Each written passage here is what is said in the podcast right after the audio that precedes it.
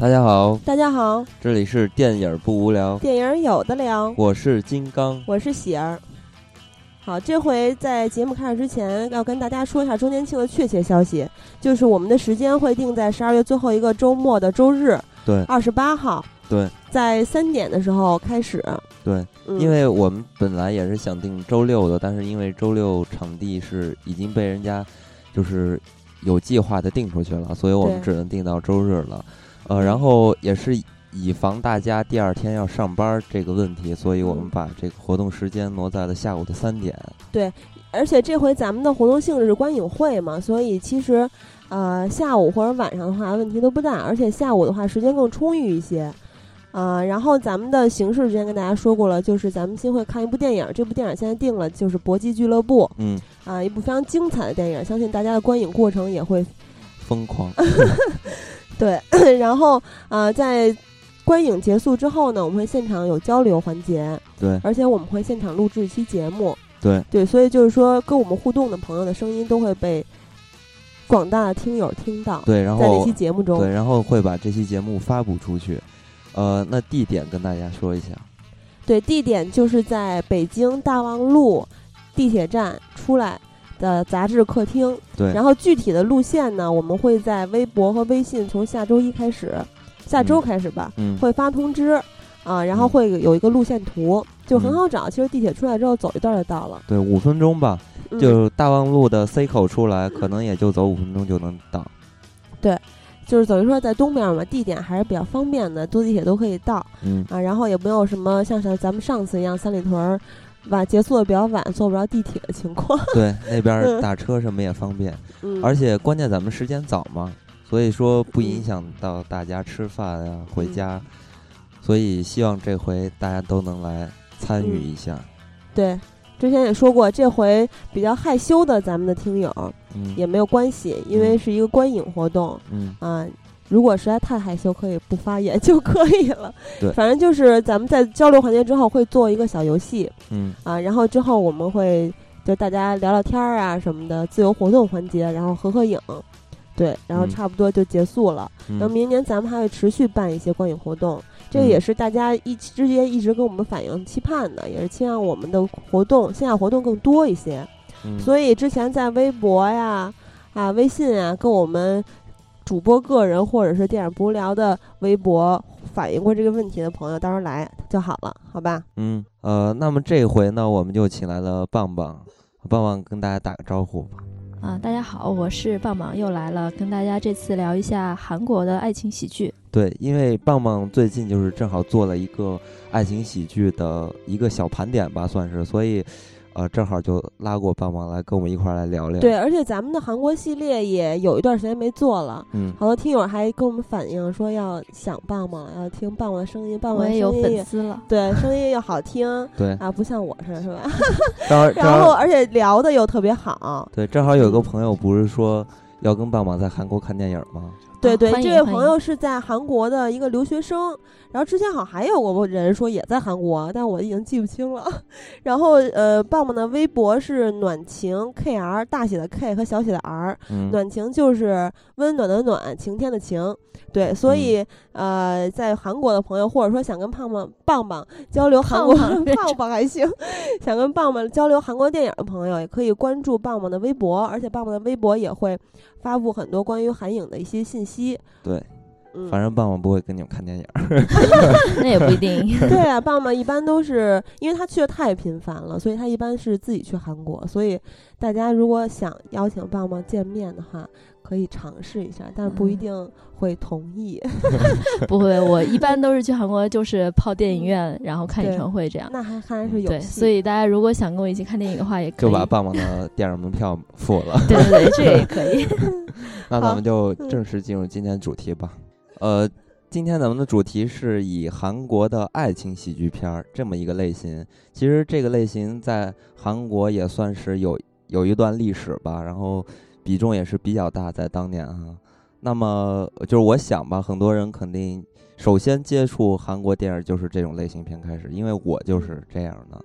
嗯，呃，比如说那个时候感觉呃，反映社会问题和一些比如说犯罪片啊这种题材还不是特别的像现在一样又有深度又有话题，然后又一堆特别棒的大叔演员，好像还没有现在这个这个影响力。但是那个时候的爱情喜剧是极其有影响力的。对，其实我是，呃，因为经常看这个香港电影嘛，所以基本上也是在同一时期，也就是九十年代这会儿吧。然后也是韩国电影就开始崛起了。那个时候香港电影正在走下坡路嘛，所以当我小的时候呢，经常去那个租碟的地方，但是当年还是 VCD，就租了很多很多这种韩国的 爱情喜剧片来看，呃，然后觉得。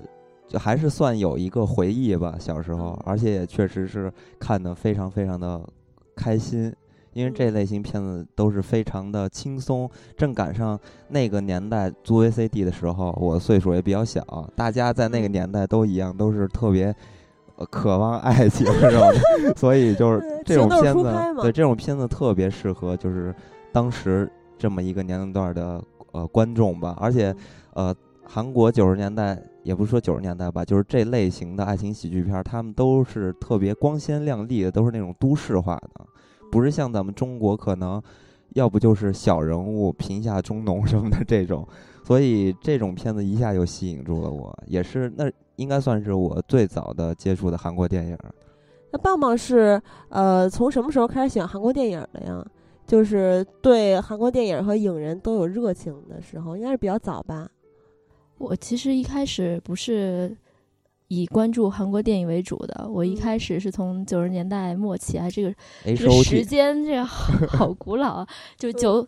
九八年、九九年，就是当时喜欢韩国这些音乐，然后从音乐变成电视剧，然后再到电影的，有这么一个过程。对，那会儿有一个词叫韩流嘛。对，韩流。其实现在也有韩流，但是没有当时的那种，让人改变了一下思维状态那种感觉。然后很多其实朋友里面都在说，都是从这个《野蛮女友》啊，对对对，然后认识到韩国这种爱情喜剧电影。我觉得它的影响力真的还蛮大的。它应该是世界范围了吧？至少是亚洲范围吧。反正那会儿，反正也没走出世界嘛，看的也都是亚洲的电影，主要是以香港为主。但是香港一下就开始走末路了，而且在九十年代，好多香港片儿其实不太适合青少年观看，因为出现了大量的三级呀、贩卖色情什么的。所以这个时候的韩国电影就特别适合这些学生什么的观看，然后特别特别的欢乐。而且我记得。当年像棒棒那种情况，就是以音乐，然后再去接受韩国的文化，然后去看电影之类，也是比较常见的。因为我记得，比看电影还早的时候，应该就是小学，小学五六年级开始就 H O T 特别火嘛。然后我们班上年龄比较小，我们班上的同学都在那儿干嘛？就是跳 H O T 那舞。然后当时我都不知道 H O T 是个什么东西，然后就问我同学 H O T H O T，我还以为这 H O T 是名字叫做 H O T 的，到后面才知道是三个英文单词啊，三个英文字母，嗯，一下就是那会儿就打开了韩国的，算是最早的接触韩国的一些流行的文化吧。其实像我的夜晚女友这种轻松的这种爱情喜剧片儿，也是很容易让大家产生共鸣嘛，也比其他一些有韩国特色的一些电影更容易让国外的人接受。而且其实还挺有意思一点，就是比如说我们去济州岛，他说那个为什么石头爷爷有这个雕像啊？是这个当年不是男的都去打仗，然后女的。就是有一些需求，然后把它矗立在家门口，然后还有就是男的可以随时休妻。虽然说好多女的活都就女的把生活重担都挑起来，反正就女的地位很低，但是在野蛮女友里面就完全不一样。对，就女人掌握了主动权。对，所以说，呃，这个野蛮女友吧，就可能是在我个人心中，可能是在这类型。片子里边应该是最好的一部，也许是因为我看的少，还有这个片子看的比较早，啊，所以咱们可以先说说这个代表作，也就是《野蛮女友》。对，二零零一年那个时候我上初一吧，然后但是我看他的时候我忘了，应该是初中，反正当时就觉得全智贤特别美。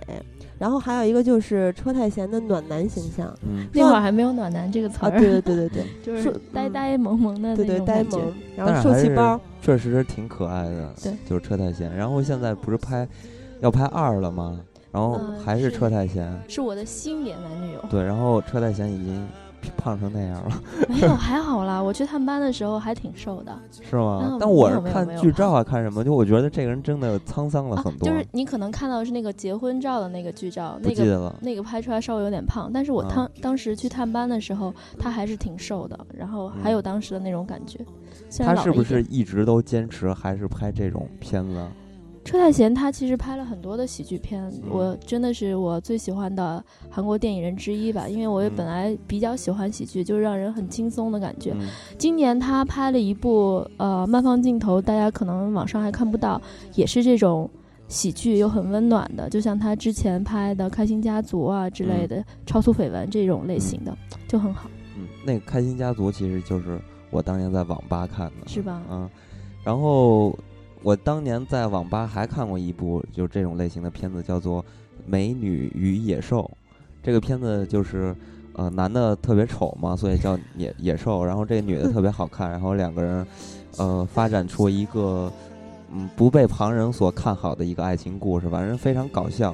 然后在看完那部片之后，就疯狂的去找这种，呃，同类型的。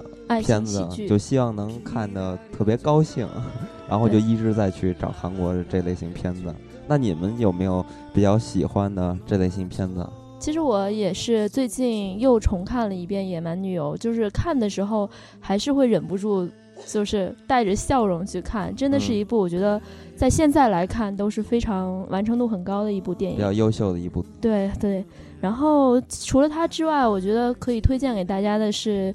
呃，有一个不要相信他，这个电影，我相信很多可能看韩国电影的人也会很喜欢。它是呃金荷娜和姜东元演的，他讲的是一个女的，就是假释假释犯，然后出来了以后遇到了姜姜东元这样一个傻傻的这样的一个人，然后。看到他的戒指被偷走，然后他又帮他偷回来，然后到了他的家庭，然后发生一连串的故事，是这样子的。然后还有一部是我的小小新娘，这部可能大家也都看过，嗯，很多人都看过，也是就是因为有婚约在啊，然后两个人出现了很多矛盾，一开始互相看不顺眼，但是最后都在一起。其实就是你看多了以后，就会发现他有很多套路。对，哎，那个小小新娘，它里边就是提到了，就是文根英和金来源，嗯，在韩国十五岁，只要双方的家长同意就可以结婚，这是真的吗？现在肯定不是吗？就当年当时还不太清楚，因为其实也很早，也是十年前的电影了。对，因为我觉得 这个还还挺惨无人道的，对，有点封建。对，当时我看小小的新娘的时候，就感觉他的爷爷是他亲爷爷嘛，然后还让他生孩子，哇塞，简直就改变他一生。十五岁是吧？对啊，新娘十五岁，因为我觉得按照正常人，十五岁应该是在。谈初恋或者是二恋的时期，就还没有正常成年人的思维。一个情窦初开的时期，就跟他就跟那个小男孩，他们学校那个棒球员校草，应该是干这个的时候，哇塞，直接结婚了。那个就是那个棒球运动员，那个小小学生小朋友，还挺帅的，长得还挺像元彪的，元元元元兵的元兵还行。长得元彪嘛，是是有点像吧？我觉得还有点，对，还有点像，还挺 帅的。对，尤就尤其他们俩在那头墩布的时候，那块儿感觉特别像。嗯。然后那个小小新娘里面，这个文根英，她是小时候演的那个《蓝色生死恋》里面恩熙的小时候，是吧？从那个时候《蓝色生死恋》时期，我就特别喜欢她。然后，但是我也没有追着她的片儿去看。但是到了我的小小新娘之后。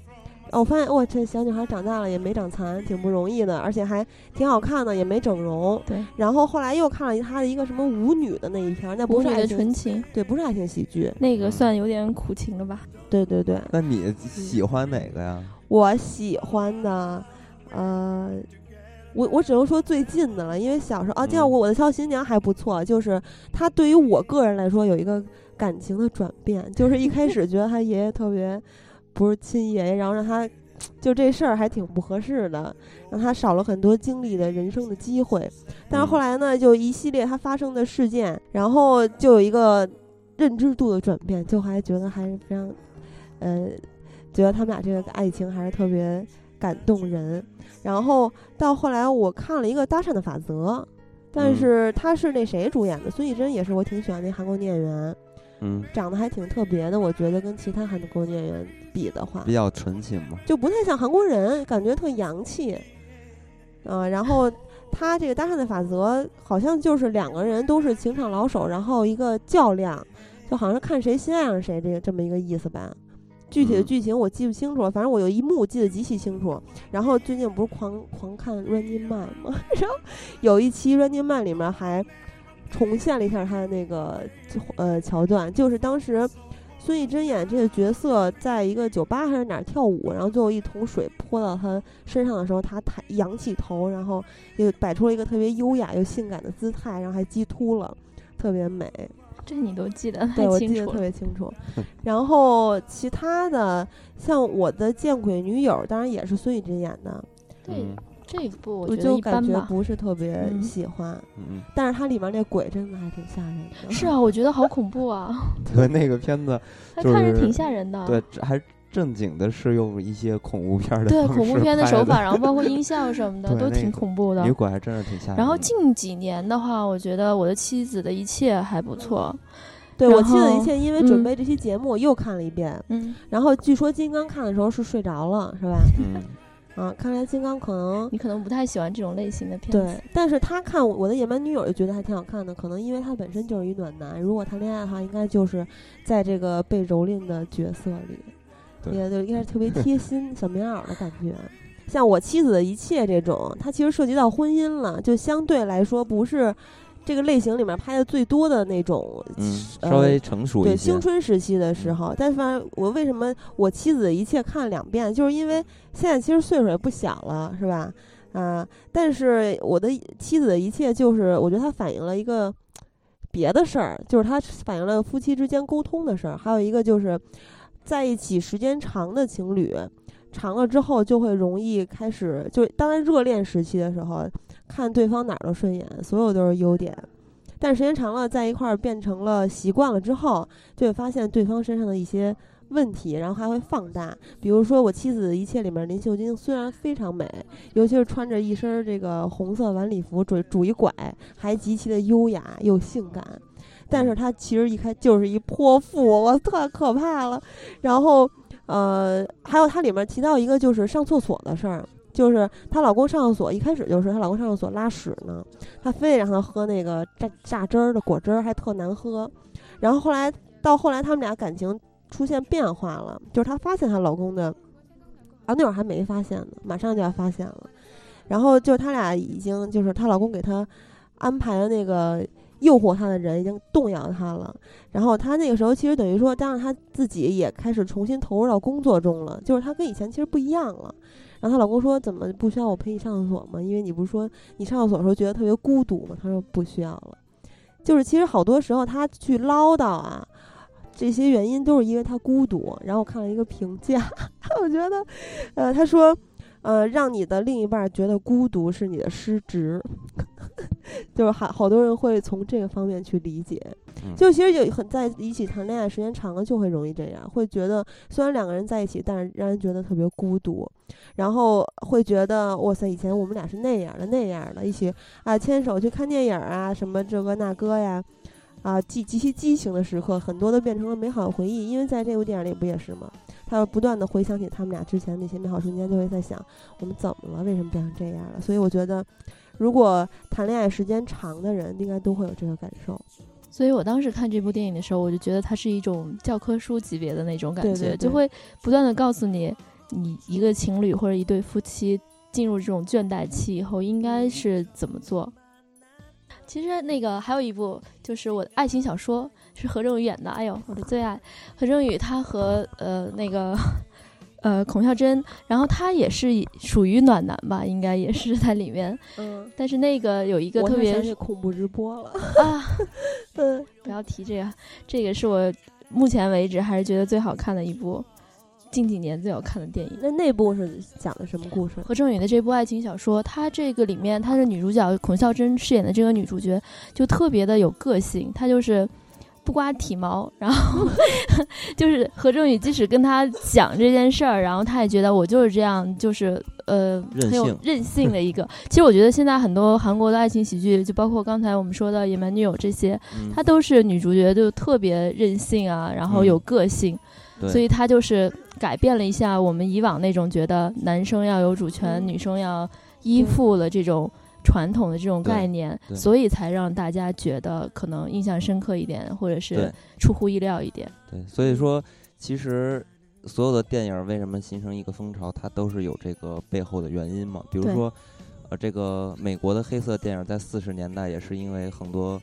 呃，就是男性上场打仗嘛，所以很多女性就开始走向社会，承担了一些男人该做的工作。所以这个时候的很多女性，她们就在性别还有这个社会上，她都有一些崛起嘛，所以造成了很多呃男人这个恐慌。所以在这个 恐慌对，所以在黑色电影里边，大家都可以看到很多女性都被刻画成蛇蝎美人嘛。所以说像。这种韩国的爱情喜剧，他们也是这种。其实这些女孩都是在片子里边看起来都是阴盛阴盛阳衰嘛。对，也就是呃挑战了当时也不算挑战吧，应该是符合当时的一个社会环境，就是韩国肯定也是女性开始崛起了，对吧？就就很符合中国嘛，中国也是开开开始崛起，正好是两千年左右开始有这种抬头的意识。对，所以呢，现在。中国的女性也非常非常的有地位，所以现在其实你看爱情电影里面女汉子反而成为一种常态了。对对，而且现在非常热门就是女汉子嘛，大家都爱把。还是社会发展到一定阶段的一种表现。但是呃，我的野蛮女友这个片子，我觉得在这个里边应该算是一个。特别有典型性的，而且他在韩国电影上嘛，他也是非常有代表性的。比如说，在这个片子之后呢，我就发现有很多电影的名字都叫做我的什么什么女友。比如说，有我的机器人女友，这还有美国的我的僵尸女友，我是你的野蛮女友，我的呃野，呃这么多我的野蛮女友太多了。反正就特别特别多，还有我的野蛮奶奶什么都出来了。我操！啊，还有我的嗯播音系女友，我的功夫女友之类的，反正就非常我的野蛮女老师。对，还有我的野呃 我的黑社会女友什么的。我的黑道老婆。对对，就非常非常多。我的见鬼女友。对，也可以看得出来这个片子的成功吧，对吧？嗯。其实我觉得这个还有另外一个方面的原因，就是很多现在中。国这种翻译片名儿，它有一种趋势，就是要贴一个大热的影片。就像其实好多电影里面都不是这样的片名儿，就是像《野蛮师姐》，它的原名儿是叫《介绍我的女朋友》，它其实根本就不是。野蛮什么什么，只不过是因为贴想要贴这个郭在元这个成功的电影，所以大家有一个这方面的译名。就像我们很多中国片子，呃，把好莱坞的搬过来都会变成总动员啊，对特工队啊，是一样的。所以说，就是因为那个片子的成功嘛，从侧面表示也是因为它的成功。但是好像就是爱情喜剧里面，学生时期啊，或者是。讲述初恋的故事啊，相对多一些，所以就各种女友的片名，像你刚才说的。但是还有一个要注意的就是，你看他从《野蛮女友》开始到《野蛮师姐》，他都是一个男性的角度，他都是一个，像《野蛮女友》都是牵牛在旁白啊，就是以我介绍我的女朋友，他没有用一个女性的观点来介绍这件事情，所以免不了他还是有一些男性的方面的。我的《野蛮女友》这个电影就是。导演是郭在荣嘛？这个片子其实，呃，非常成功之后，然后隔了这么多年，其实，在咱们大陆，尤其是现在正在热播的，也有一部电影叫做《我的早更女友》。这个片子也是郭在荣导演的，而且在这个片子看完之后，你也会发现他的套路完全都是模仿《我的野蛮女友》这个片子的，只不过把里边的，就是全智贤换成了。周迅从长发变成了短发。对，但是我觉得这个片子里边，呃，有那个女二嘛，女二是张张子玲，张子玲，张子玲和周迅放一块儿就就对周迅挺不利的，我觉得，因为她放一块儿，周迅就不太那么美了。张子玲演这个角色其实是一个特别刻薄的女闺蜜，说话出口都是一套一套的，但是。我个人感觉啊，就是他念台词就跟我之前看预告预告片的感觉一样，念台词有一些问题，就是他这些话可能，我第一个想到是白百合说可能比较合适，但白百合演惯了这个套路了。张子林，我觉得他之前演硬汉的时候也是就是演技有一些问题，当然也可能人家是名模嘛，现在突然转型，然后演戏的经验也不是很丰富。嗯，我觉得你说的不利，可能就是因为 我我确实也觉得张子林有几个镜头，比如说他穿了几件呃礼服小礼服，或者是连衣裙，哇塞，那个腰线那个大长腿，确实是周迅没有，但周迅一个是演技好，一个是周迅其实她性格比较出彩嘛，在里面还是呃跟全智贤相比的话，就是像棒棒说的是呃短发了。然后变成矮个儿了，对，要这么说的话，张子霖应该比较符合原来全智贤那个全智贤那个形象。因为你看郭在元呃郭在荣他导演他之前的作品，好像大多数都是这种长发呀，就是特别女神外貌的这种女孩，但是一出口长直还不是卷发。对对对，但是一出口就完全打破了他这种外在的形象。这次也是有一种挑战吧，但是我觉得这次的剧本真的是没有什么新意。嗯。嗯，而且感觉比较生拉硬凑的感觉，是一个中国编剧是吧？是三个中国编剧。然后看郭在荣当时的采访，他是有一个编剧是有呃一个基本的构思，然后另外一个编剧来润色，然后一个编剧是在现场就做临时的修改。所以我觉得可能也是跟三个人同时完成一个剧本有关系吧，就觉得有些剧情比较散，然后到后面有点。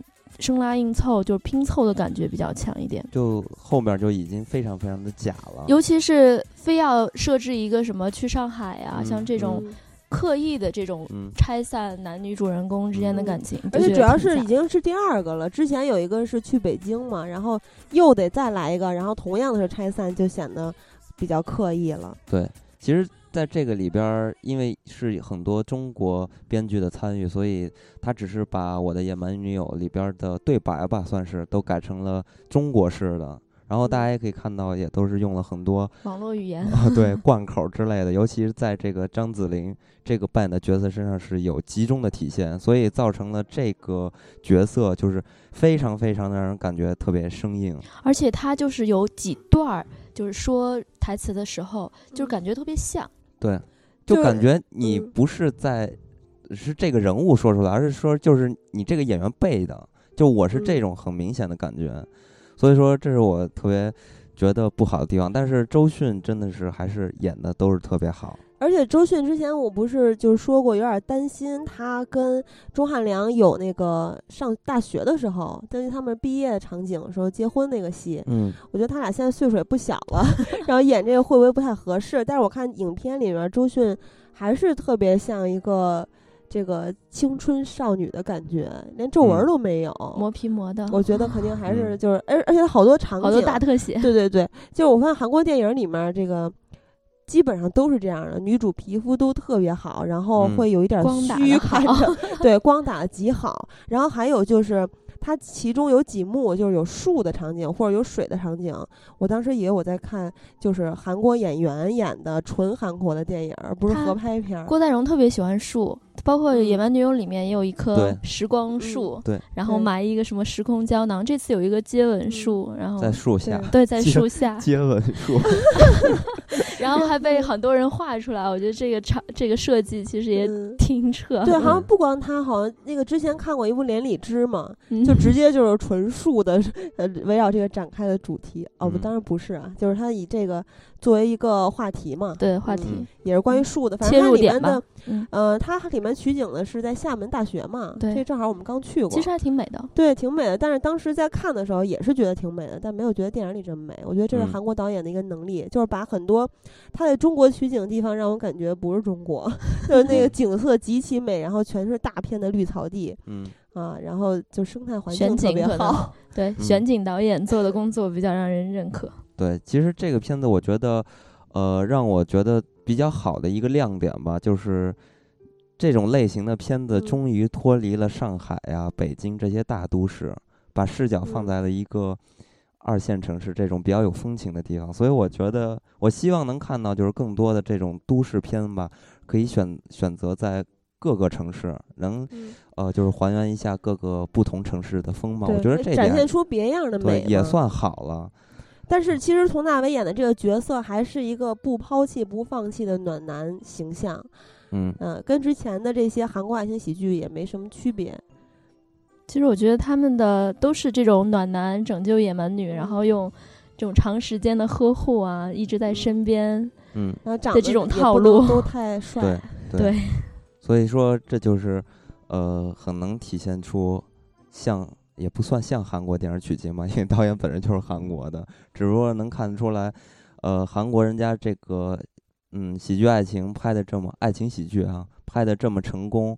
就是真的是也能体现出韩国类型片的一个丰富，因为它本身就是也算是两种类型的一种结合嘛。但是咱们国内的其实也有这类型的片子，但是爱情麻辣烫吗？对，一直都不是非常的成熟啊。其实咱们可以说说咱们中国的比较有点喜剧色彩的爱情片儿。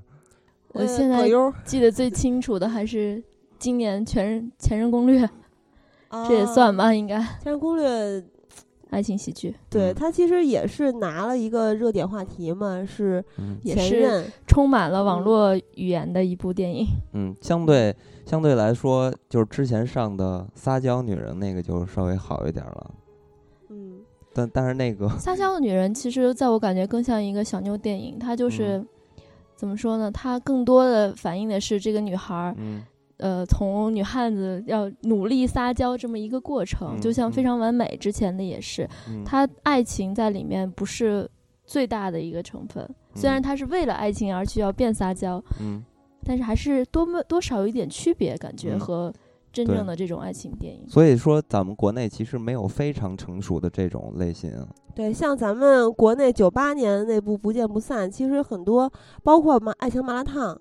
当然，这是青年人的爱情故事，好多其实是跟社会背景有关系的。嗯，对对，独自等待也算。嗯，但是韩国这些好像感觉跟社会背景的关系不太大，就是纯爱的电影，很单纯。你就觉得，包括最近看完早更以后，你也不知道周迅这个他到底是以什么为生，对，完全不知道，真的就是吃饱睡醒谈恋爱，就是这样的一种状态。而且想走就走，对，想去哪儿去哪儿。台湾。所以说，就是我在。这个年纪再看这个片子就有点看不进去，经常会看的睡着嘛，就是你是觉得没有真实感？对，因为就是这种东西有点过分的假了，一直，而且我一直排斥这类型片子，就是因为这个感觉导演就跟上帝一样，就完全为了主角他去刻画各种各种的情节，而且这些刻画的这些情节，最终的目的就是把他们撮合到一块儿，就是说把所有的问题全部都弄了，只留下几道坎儿，而这几道坎儿也都是为了让他们。最终的一个结合，所以我就觉得假的受不了。这还是因为你看电影看多了，如果 如果看的少的话，可能会有新鲜感。但是看多了以后，大家都是有相同的这种。我觉得还是因为这个成熟了，成长了，人越来越复杂了。因为是一个青少年的话，哎，你觉得就非常的看得开心，因为这些片子其实也都是比较稍微青少年化的嘛。所以我相信很多人。喜欢看这些片子，比如说喜欢追星，其实也是有部分这样的原因，就是他们还比较单纯吧。呃，但是对于我来说，我现在依然爱看这种电影。但是，比如说我在少女时期看的时候，我可能就会像大家一样，幻想自己会不会经历这样的爱情。对，就那会儿特别小嘛，就会有一种代入感。那现在看完全不会，但现在看的时候，我就会觉得这是我纯休闲娱乐的一个时间段。没有被其他事儿打扰，而且我虽然最近很，假如说我最近很忙很累，但我看完这一部之后，我会感觉好很多。就是它的功用也是对我来说也是很重要的，所以我依然爱看爱情喜剧。啊，其实就是你看多了韩国的这种爱情喜剧之后，你会发现它不外乎也就这么三种模式。一种呢，就是刚开始的时候是一对情侣，然后他们出现了一些矛盾，然后闹分手，然后之后再和好，这是第一种。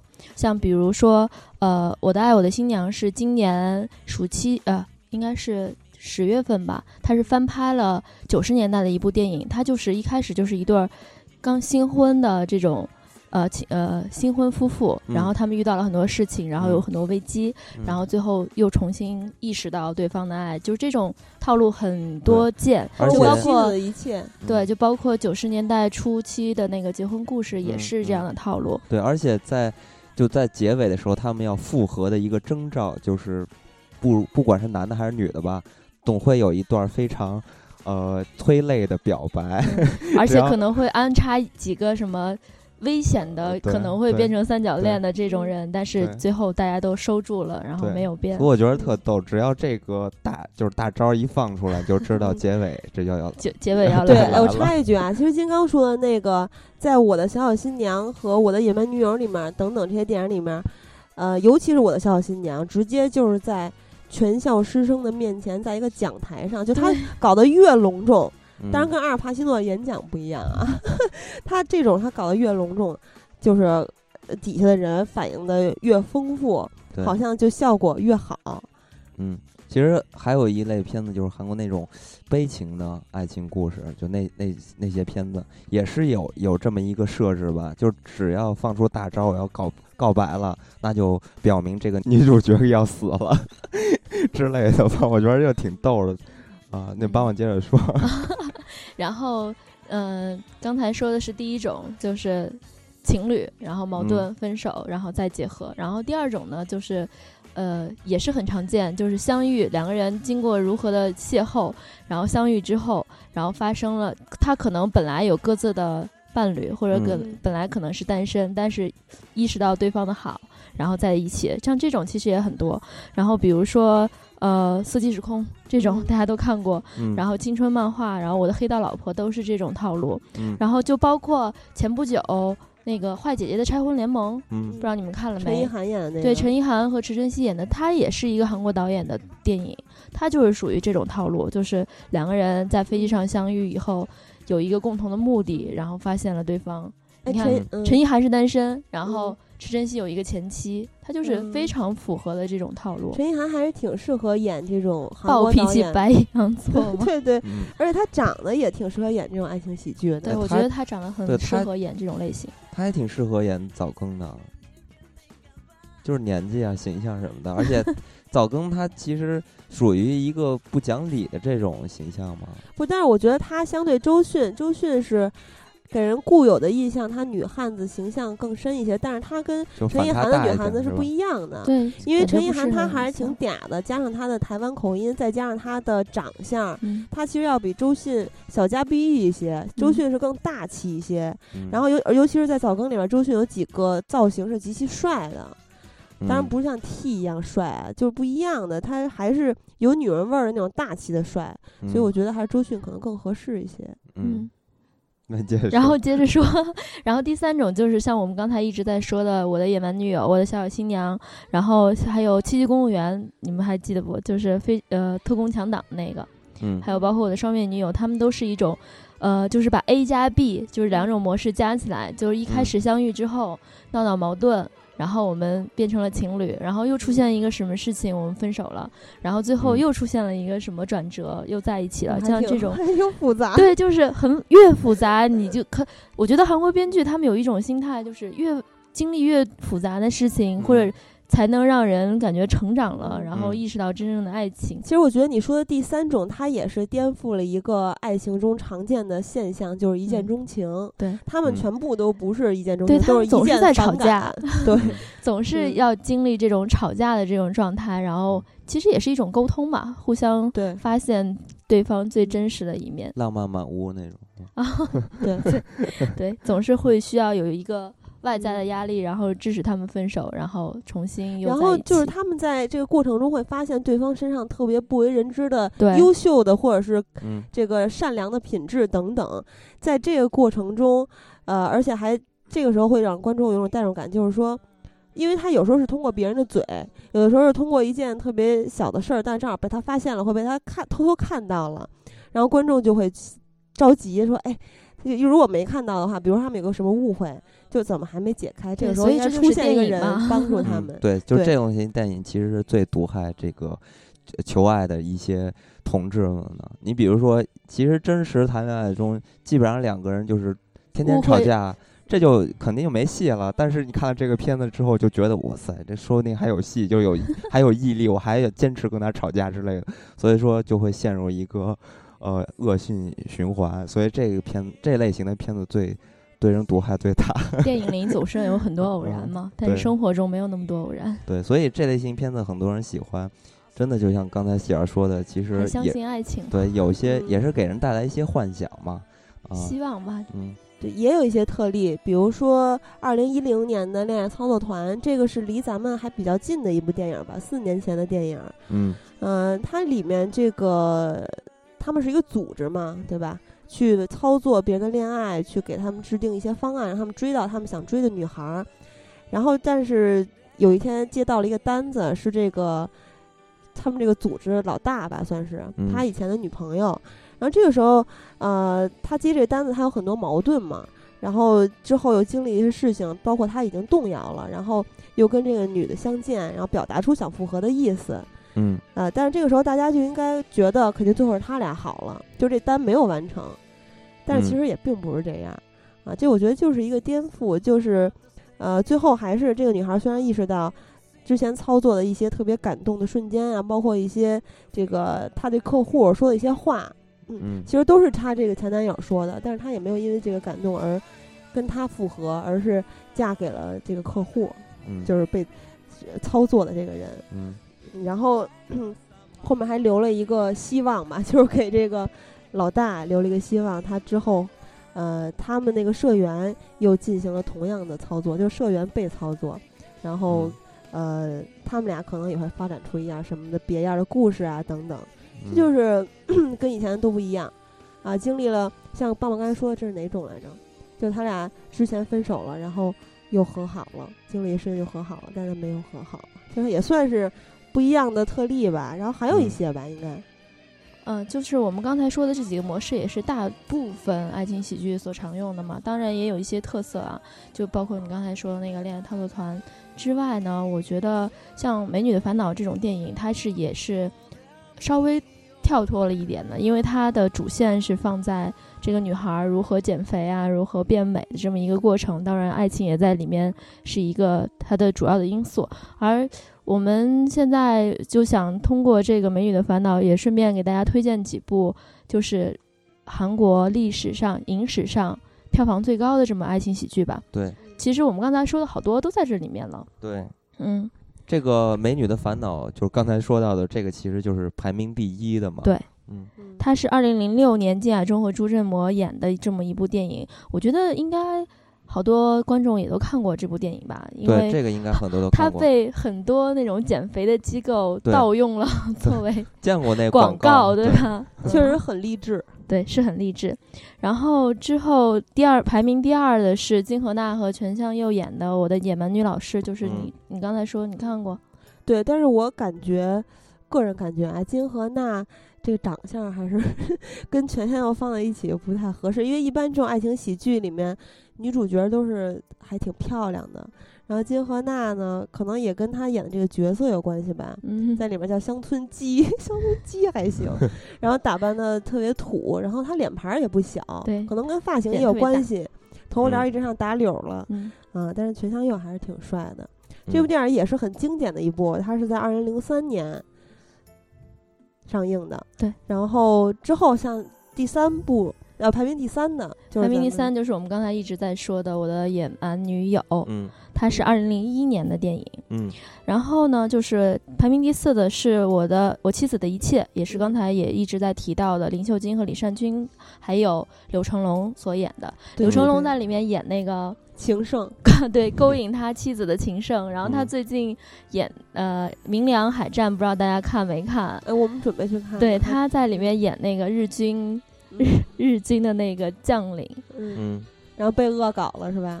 也不是被恶搞，就是感觉是完全不一样的两种风格。不是，就是说他那小名儿叫什么肉松包什么？他他的小名叫牛松丸，嗯，牛松丸。然后我看棒棒微博还发了一个 对对比 图，太逗了这个。嗯，呃，就是柳成龙也是一个特别有特色的这种演员，他就是属于不管演什么都很有戏，包括之前七号房的礼物，嗯嗯。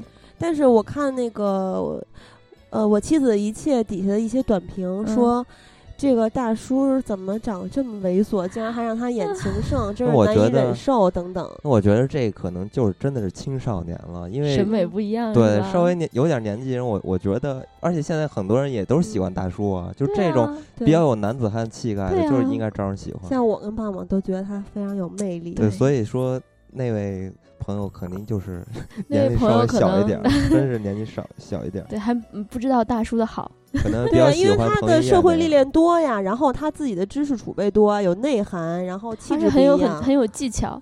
对，就是各方面还是比较吸引人的。嗯。然后第五名呢，就是文根英和金来源演的《我的小小新娘》。嗯。呃，是二零零四年，十年前的电影啊。嗯。哎，金来源这个演员，一开始我在这部电影里面觉得他。长得不太行，后来越来越觉得挺帅的。还金来源，如果是喜欢金来源的人的话，明年可以见到他。他和李明浩主演的一部《江南一九七零》将于明年一月十七号嗯上映。嗯嗯。然后第六名呢是我的见鬼女友，这个就是孙艺珍和李明基演的。我们刚才也提到过，就有点吓人的这种。爱情喜剧，对，嗯，这也算是一个创新吧。对，把爱情喜剧里面插入一些恐怖元素，对，也是一种多种结合嘛。就我觉得很明显的，导演就是把这个恐怖片拍成了喜剧片这种方式。嗯，然后第七呢，就是刚才说的稍微有一些不一样的恋爱操作团。嗯嗯。然后第八名《危险的见面礼》这个其实也想推荐给大家，但是我不知道国内的观众能不能有这种感觉，因为它这个里面讲述的是一个不一样的地区的人一对情侣，然后因为他们韩国也有这种不同的省份啊，他们的方言不一样，习惯不一样，而且互相看不顺眼，他们有这种呃社会的社会的原因在里面，也不算可能互相看不顺眼，所以在这样的一种情况下，他们这一对情侣。就要接受很多的考验，嗯，对对方家庭里面的不接纳啊什么的，然后之后，呃，我人生中最美的一周，这个闵奎东导演呢，就是刚才我们说的我妻子一切的导演，嗯。嗯，然后这个主演严正花哈，严正花和黄正明也是我非常喜欢的两个演员，严正花还是很性感的，嗯，他们之后演了那个午后也是，呃，类似的爱情喜剧吧，但是可能票房没有这么高。嗯，然后最后一名是光直的弟弟光太。这个虽然看，大家看这个片名儿，可能觉得像一个什么人物传记啊，小人物我感觉可能是像素媛那种，就是一个傻弟弟这种片子。但实际上，他是讲的兄弟两人不同的性格，然后面对不同的女朋友的这种状态，也是一种可以让大家了解到一些爱情不同的爱情方式的一种。一个电影，嗯嗯，听你这么说，还有点想看了。之前以为是一部 亲情电影，对，就光看片名就觉得不是很想看的。嗯，对。然后看那个第九名的《我人生中最美的一周》，以为是一部悲情的爱情电影，就是催泪的那种。就是包括他之前有很多类似的一一些片名啊，就是有这种感觉。对。然后之前其实还有一些，比如说完美广播呀。啊，恋爱小说呀，这些，嗯，你有什么其他的？寻找金钟旭有什么想说的吗？这些推荐的，嗯，爱情小说刚才我们说了，就是何正宇和孔孝真演的那一部，然后还有我的 P.S. 搭档这个呢，可能有有不少人看过。其实我觉得他这部电影更像是一个性感喜剧，因为它里面有很多就是十九禁。哎，我记得他俩是从是从炮友变成的，不是？他是打电话打错了，然后对，然后就开始讲那个，嗯嗯嗯，对对，那种情趣电话。然后呃，其实好莱坞也有一些嘛，就是那个炮炮友也上床啊什么之类的，那种其实我觉得也挺好，挺好看的。对，好莱坞其实爱情喜剧也很多，对，什么其实韩国的电影爱情喜剧也是从好莱坞这边学来的。呃，刚才棒棒说的这个榜单吧，算是就是，嗯，前十名的，大家可以其实发现，其实这些片子大部分是出自于，呃，两千年这个年代的，就是说不是特别特别的近，当然也有啊，但是比重非常非常少。其实也可以看得出来，呃，这类型的片子可能稍微的不像曾经那么抢眼了，因为现在。韩国片儿，大家一提起来的就是那种犯罪的呀，比比较有社会意义的那种片子，所以也是，嗯，能不也不能说慢慢的在没落，但是能看得出来，大不如前了。对，主要是可以从侧面表达出韩国类型片儿真的是更加的丰富了，只能说明。所以说，咱们真的是还是可以去更多的去关注一下韩国电影，真的是非常的，呃，有不错的片子。对，之后咱们也可以做一些，比如犯罪片主题，也有很多人期待。但这个我觉得不好做，有很多犯罪片都特别出色。对啊，当然可以想一想啊，做一些因为这期是比较轻松的，咱们之后可以做一些它比较深刻的这些电影。对，我觉得还有一个原因，可能是因为像九十年代这种韩国电影刚起步的时候，它这种爱情喜剧是最容易操作的。对，然后它成本也比较小。对，然后像郭丹荣导演，他也说过，他也想拍一些大制作啊，更更严肃的题材。但是因为他拍这个爱情喜剧出身之后，大家都觉得相信他，所以就一直在让他拍这种爱情喜剧。其实也是一种限制吧。然后现在随着这种电影投入的成本越来越高，然后类型越来越多，所以大家的选择更多了以后，对爱情喜剧可能看的就少了一点。对，呃，那咱们看看咱们的听友的一些 留言吧，因为看听友喜欢什么。对，咱们听友留言，我觉得留的 非常的奇怪，因为跟我们留的题目非常的不同。那么咱们先听一首歌吧，就是呃野蛮女友的《I Believe》。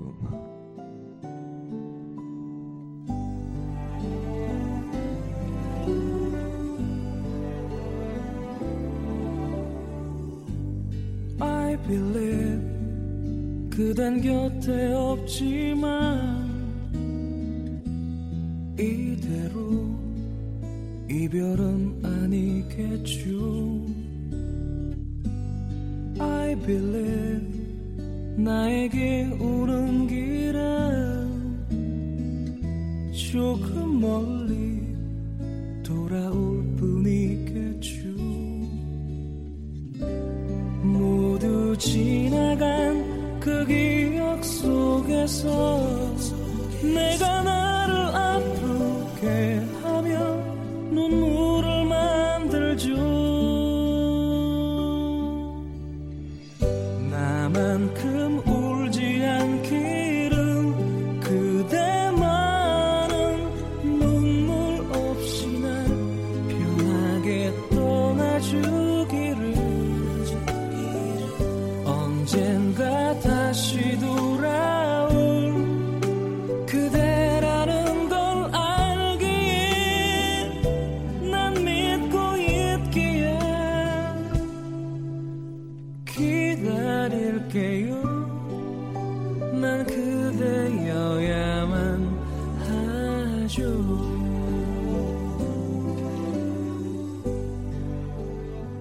那现在咱们听完这首歌，咱们就来读读大家的留言。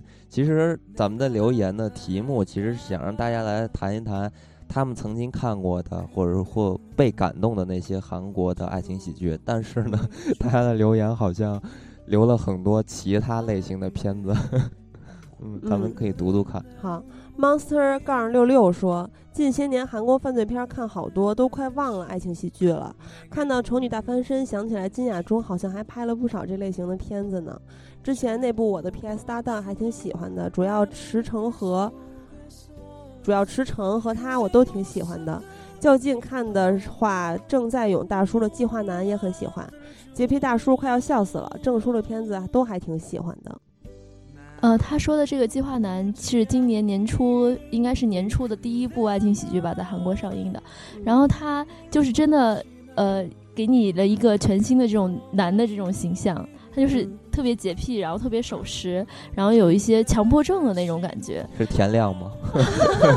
特别强迫症，然后包括他几点起床几点睡觉，然后包括他每天床单都要换，这种就是给你刻画了一个特别细节的这么一个人物。这样的男的还真的挺难找对象，特别难找对象。然后他喜欢的一个女孩就是跟他特别像的一个女孩，但是那个女孩就一直在看心理医生，因为我不想有这种状态。但是呢，最后跟他走在一起的反而是一个跟他完全不一样的，就是大大咧咧、邋邋遢遢的那种。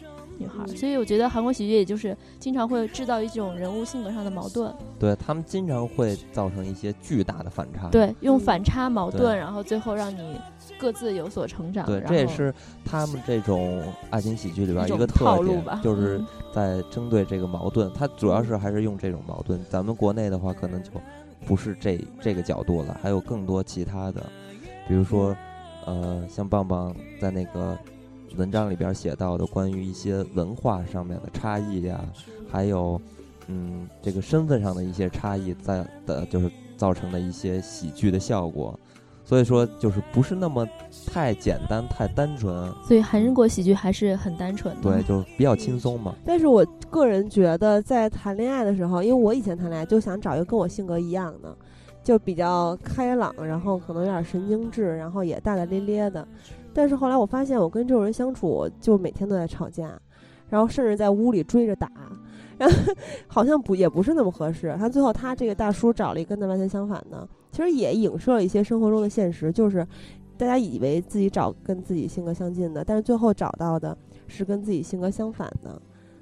爱情其实那样很多种方式嘛，所以就是大家都可以在电影中看到。然后头条影讯说，车太贤，我和我的女友雏菊，脑海中的橡皮擦，比悲伤更悲伤的故事，还有超速绯闻，算不算？孙艺珍、全智贤、何志愿，他居然算不算？你这这名字多悲伤，比悲 伤还悲伤的故事。他的意思是，超速绯闻算不算啊？啊，其实你这些说的里边，呃，超速绯闻是算的吧？也不算吧，超速绯闻是一个喜剧嘛。啊，算是一个纯喜剧片。你说这个就是比悲伤更悲伤的故事，那个是纯悲伤，这名字怎么想的？太恐怖了，比悲伤还悲伤。还有那韩国不是还有一个悲伤电影吗？当时看的我也挺感动的，嗯，确实很悲伤啊。其实这个脑海脑海中的橡皮擦我还真是看过，我真的是哭的一塌糊涂。真的 假的？脑海中橡皮擦还被好莱坞翻了，翻拍了是吧？嗯，《野蛮女友》也被翻拍了啊。然后异样杠 C 说：“这不得做成车太贤特辑？他一直坚守在喜剧阵地，没选择转型，挺不容易。喜欢的爱情片倒是有，出不到的恋人。爱情喜剧的话，感觉都差不多。提名小何叔的爱情小说，这部评分也不高，就是想说男神可以驾驭很多类型。嗯，最后还自己嗯了一下。找到棒棒的 知音了，他也是那个谁的小何叔的小何叔的粉丝。” QQWUP 说，回忆起来看的最多遍的要算《狼的诱惑》。那时候上高中，每次不同的闺蜜来家里都会要求看，于是跟着看了又看。对江东源带着女主雨中奔跑那段最为印象深刻。还有一部《假如爱有天意》，感动的不行。爱情电影的节奏大多差不多。真正关注韩国电影，还是通过金基德的《空房间》。这个他说的也不是爱情戏剧。对，这个《狼的诱惑》，我记得是好像是有一个小说吧？对，他就是。呃，小说开始改编的，因为我也是记得红的一个。对，因为我也是记得，呃，上学的时候，我班女生好多男看这书。那你们班女生肯定也都看了这部电影，也有可能。这部电影我也是前一段才看的，还可以。嗯，但是这个金基德的《空房间》，我真觉得就特别了不起。哇塞，当时直接震撼给我，我都起鸡皮疙瘩了。又跑题。对，所以咱们说柯南大人他的留言。韩国女星里最爱孙艺珍，真是太美了。爱情电影最喜欢《假如爱有天意》和我脑海中的橡皮擦，看过很多遍。韩国人在讲故事方面还是挺牛逼的。嗯，说的也是悲剧。对，这是个悲剧。嗯嗯，孙艺珍还 真的是特别的纯情的，而且她在中国的知名度非常高。但是孙艺珍之前演了一部那个爱情喜剧，我反倒不是很喜欢。他演了一个。我妻子结婚了，我妻子嫁人了，不知道你们看没看过？他就是演的一个跟金金柱赫已经是一对夫妻了，但是他又喜欢上了另外一个男的，然后他就觉得我们三个可以和平相处啊，因为这个价值观我实在无法认同，所以我当时在韩国看完了以后特别生气，特别生气还真的真的就是特别生气，因为我觉得看了一部什么什么电影，怎么是讲这种故事的？你说。在这这么一个一夫一妻制的一个，不是啊，就是那个，我记得我前一段看一电影是什么电影，我忘了，也是最近的一电影。然后最后他们就信了一个教，然后就可以达到一夫多妻制。嗯，啊，在印度有很多，因为印度有不同的教，有的教就是可以，只要大老婆允许的话。对，可能像我这样传统观念的，我真的 无法接受。不是最近，是重新看的那个周润发、王祖贤演的那部。嗯嗯。啊，咱们之前香港系列，对大丈夫，后来他就信了别的教。谭雅裘利亚说：“那我说个色即是空吧，讲的都是大学校园里的那些事儿。里面的傻帽男主简直傻到和钢蛋儿有的一拼。钢蛋儿我最喜欢，钢蛋儿是最喜欢喜剧形象。你丫闭嘴里的法国片儿那个，也是第一次看金馆长崔成国的一口整齐大白牙。三对男女配角从舞会出来去开房那段特别搞，大概想表达大家的第一次应该都是各种囧吧。呵呵，不过片中有漏点，不知道算哪个级别的片子。”这其实算情色电影了，嗯，吧？其实那个，呃，色即是空，那个片子应该看的算是比较早的一个这种性喜剧了。说就是孙俪。对，就是特别，反正那会儿看的时候还是遮遮掩掩的看，但是也是觉得特别逗。真的假的？我们那会儿就是高中的时候在班里放的，在电视上，在班里放多尴尬。你肯定就大家一起看，特别高兴。哦，不对，体育课的时候，好多翘课的人在班里。我们当年就是我们不是住校嘛，学校，然后嗯，跟老师申请说能不能就是每一周给我放个电影看看，放松一下，然后老师就允许了，然后我们就自己出去租碟看，然后就租了一盘大逃杀回来，老师直接就疯了，看了一半 就走了，走了还行。其实我觉得像这种性感喜剧细分的话，跟爱情喜剧也不是一样的，因为你看我们刚才说的这些野蛮女友啊，她真的就挺纯情的，对对，就是整两个小时下来，顶多也就是有个拥抱啊，这接吻都很少见。但是像这种性感喜剧，就完全从头到尾都在以十九禁话题在串联的话，哎，但是我还是有一个疑问，相差挺多。这种类型的片子。两个小时的时长，我觉得好像稍微有一点多，有点有点长。九十分钟。对，一般都是九十分钟，但是这一类型片子，韩国的，反正我看了这几部基本上都是两个小时，所以说 坚持我就坚持不下去了。康 Sir Y Y Z 说。嗯，提到韩国电影不太能接受哭哭啼啼、癌症失忆的片子，觉得爱情喜剧和一些探讨两性关系的爱情电影更深得我心。爱情喜剧电影《新娘十八岁》每年必须重温。然后我们的幸福时光、我的机器人女友、我的野蛮女友、我的野蛮女老师、我的老婆是大佬，最念念不忘的还是何正宇精彩的一天金基德的空房间。对，这条就得让你念，又个何正宇，又是何正宇，哎，正好是我念的。然后何正宇精彩的一天是他跟全度妍演的，这个，嗯，我觉得喜剧的成分主要都放在了何正宇身上，因为他就是各种也是呆萌的那种形象。我还真没看过小何叔演的喜剧，然后帮呃和呃全智全度妍帮他就是要钱。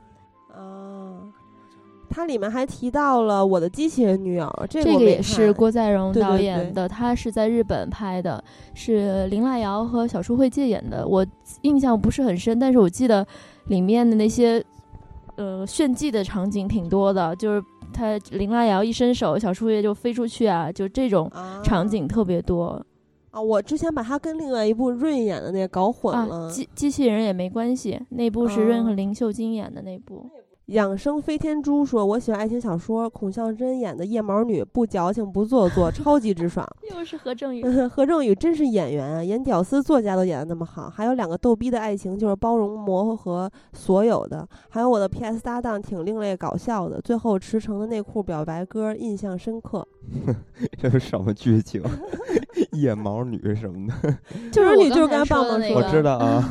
哎，我突然想起来，前一段不是那个美国吧，办了一个活动，就是展示自己的腋毛，对，然后全世界的女的都展示自己腋毛，是是有这么一个小众的。哇塞，有的腋毛真的挺吓人的，跟仙人掌一样。没，我见过他们专门有一个这么一个小众的团体，就是他们品味比较特殊吧，然后专门对，然后女的腋毛巨长，然后那些照片里边会有男的舔这女的腋毛之类的这种很多，其实反正就是。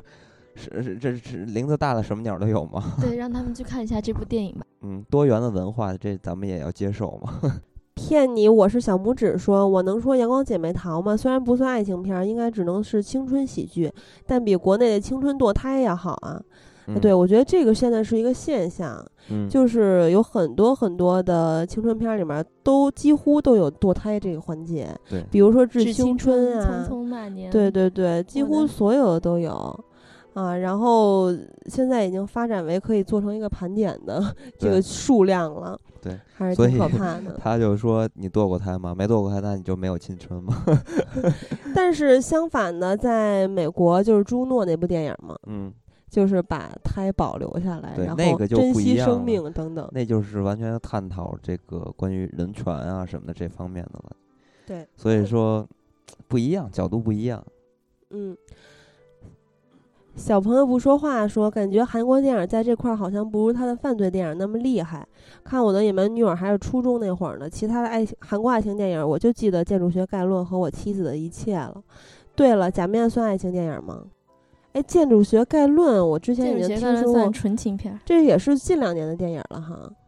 这个我之前还挺想看的，但有一天好像看了一下简介，然后又不想看。《建筑学概论》就是很多人都会被它的名字所吓到，以为是一个很高深的一个什么电影，实际上它就是讲的大学生初恋的一个故事，我觉得还蛮好的，很喜欢。嗯，那大家也可以看一看，虽然它不是爱情喜剧。对，我当我我反正听了这个，还以为是一个课件。他们就是因为《建筑学概论》这堂课。嗯，所以一起去做实习啊，一起回家啊，这样才发展。那等于说还是校园恋爱，是吧？大学生恋爱，但是他们这个就是一开始切入是可能十十几二十年前，两个人都已经有各自的生活，然后重新相遇，然后去回忆回忆一些当时的事情。啊，但是它也是个悲剧。二秃子的陈始人说：“爱情喜剧啊，貌似泪片看得多。”就是泪水的泪啊！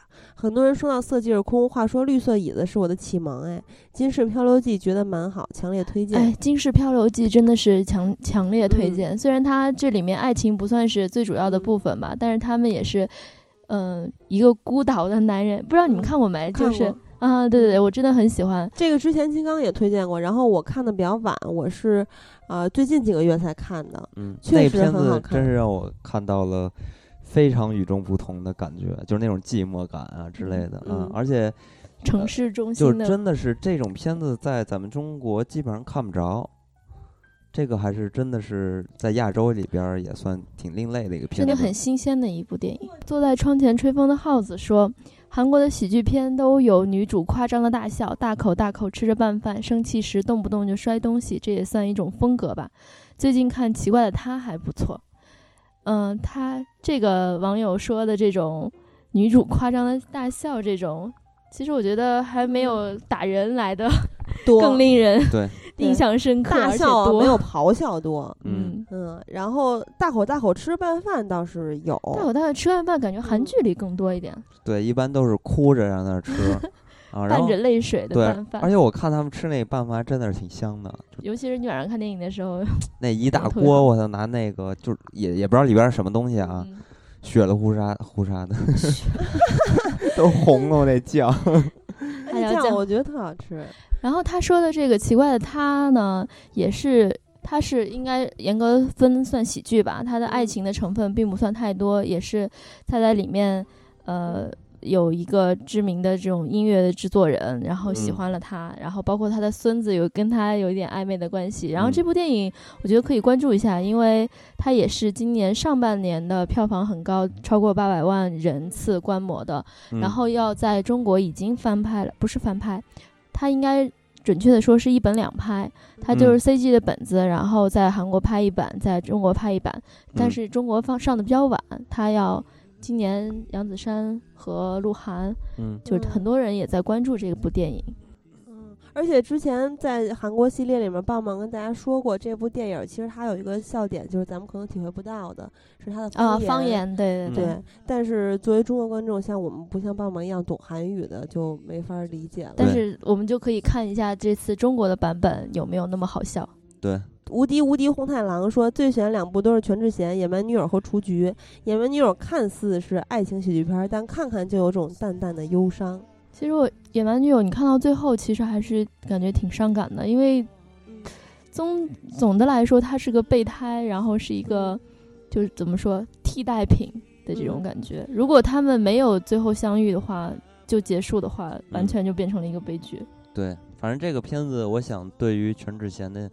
呃，意义还是比较大，因为他拍完这个片子一下就大火了嘛，然后也是变成一线大明星，然后在咱们中国也有很多广告啊什么的，嗯，广告也挣不少钱。但是我觉得他呃，就是今天才翻了一下他的演过的电影，并不是很多，就跟很多大红大紫的女演员疯狂接片儿，像咱们国内就是火了之后会接巨多巨多电影，比如杨幂，但他的。片子的量还是比较少的。就前几年有一段时间，我记得就是韩国媒体也在说，呃，全智贤就除了呃电呃广告，就看不到他的作品。有一有一帮子这样的人，就不光是他，就有一些人可能红了以后，就是很多都在接广告啊。对，但是我们还是希望更多的在电视和电影中看到他。包括最、最近全智贤又迎来了第二春嘛，嗯，嗯，来自星星的你。对，但这会儿已嗯经 稍微有点老了啊。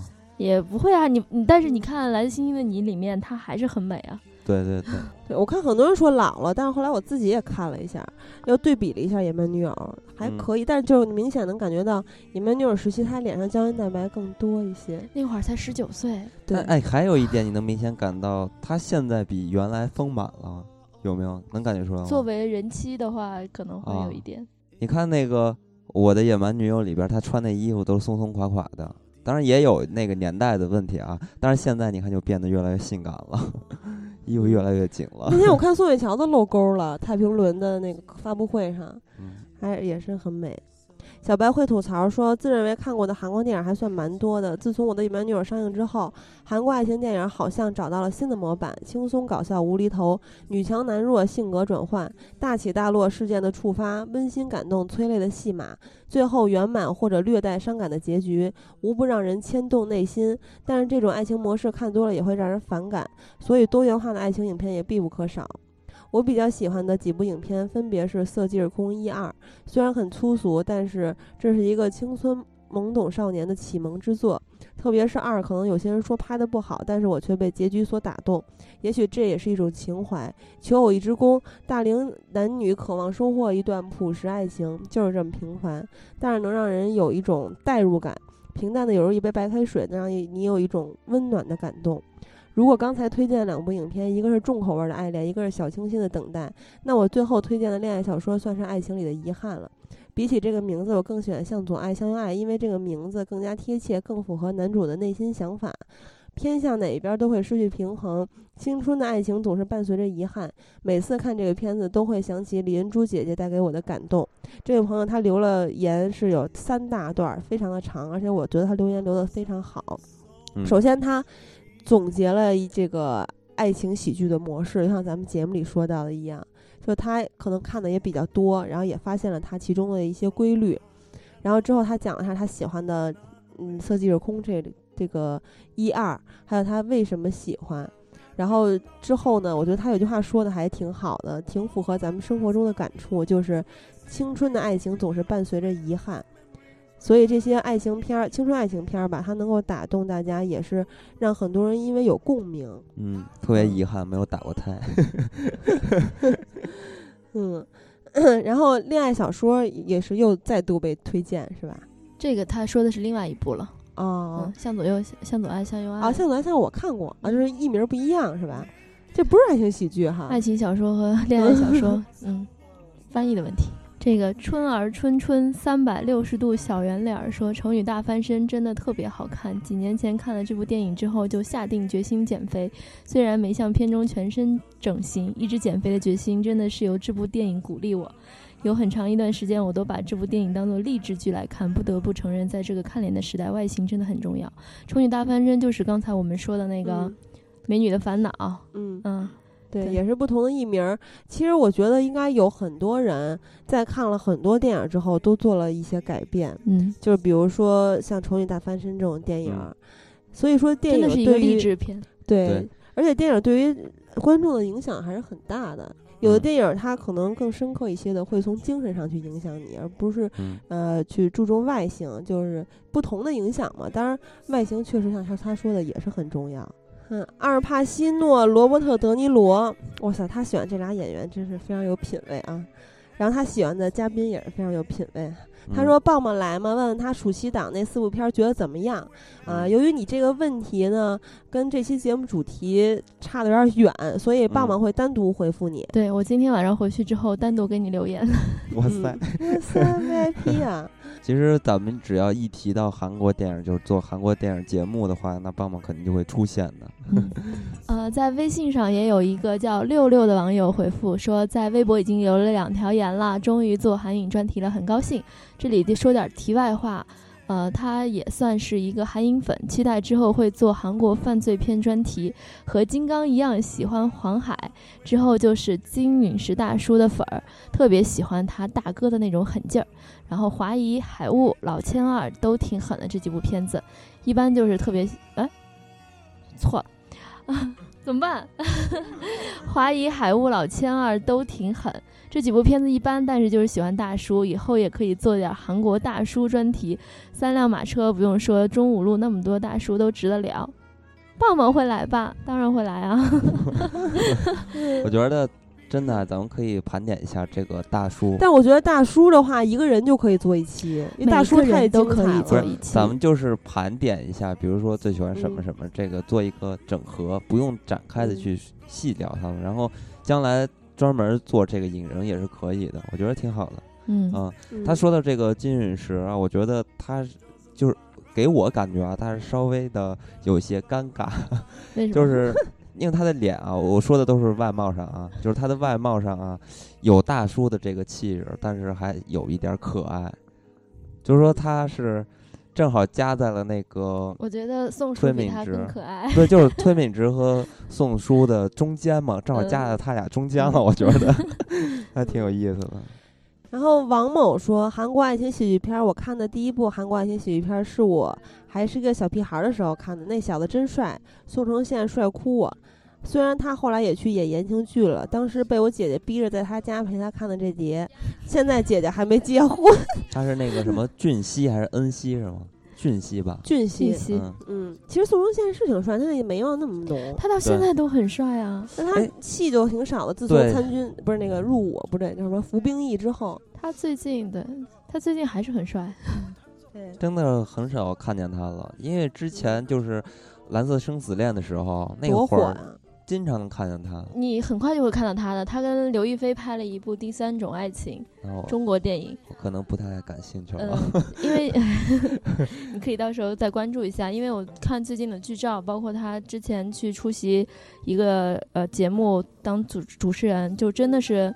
特别的帅，还是跟当年十年前一样。我感觉他，我看过他最近的照片，就是感觉没怎么老，对，没有变化的感觉。对，你要说到这个刘亦菲，什么时候能想到她？那只有看到了陈妍希，才能想到刘亦菲的好。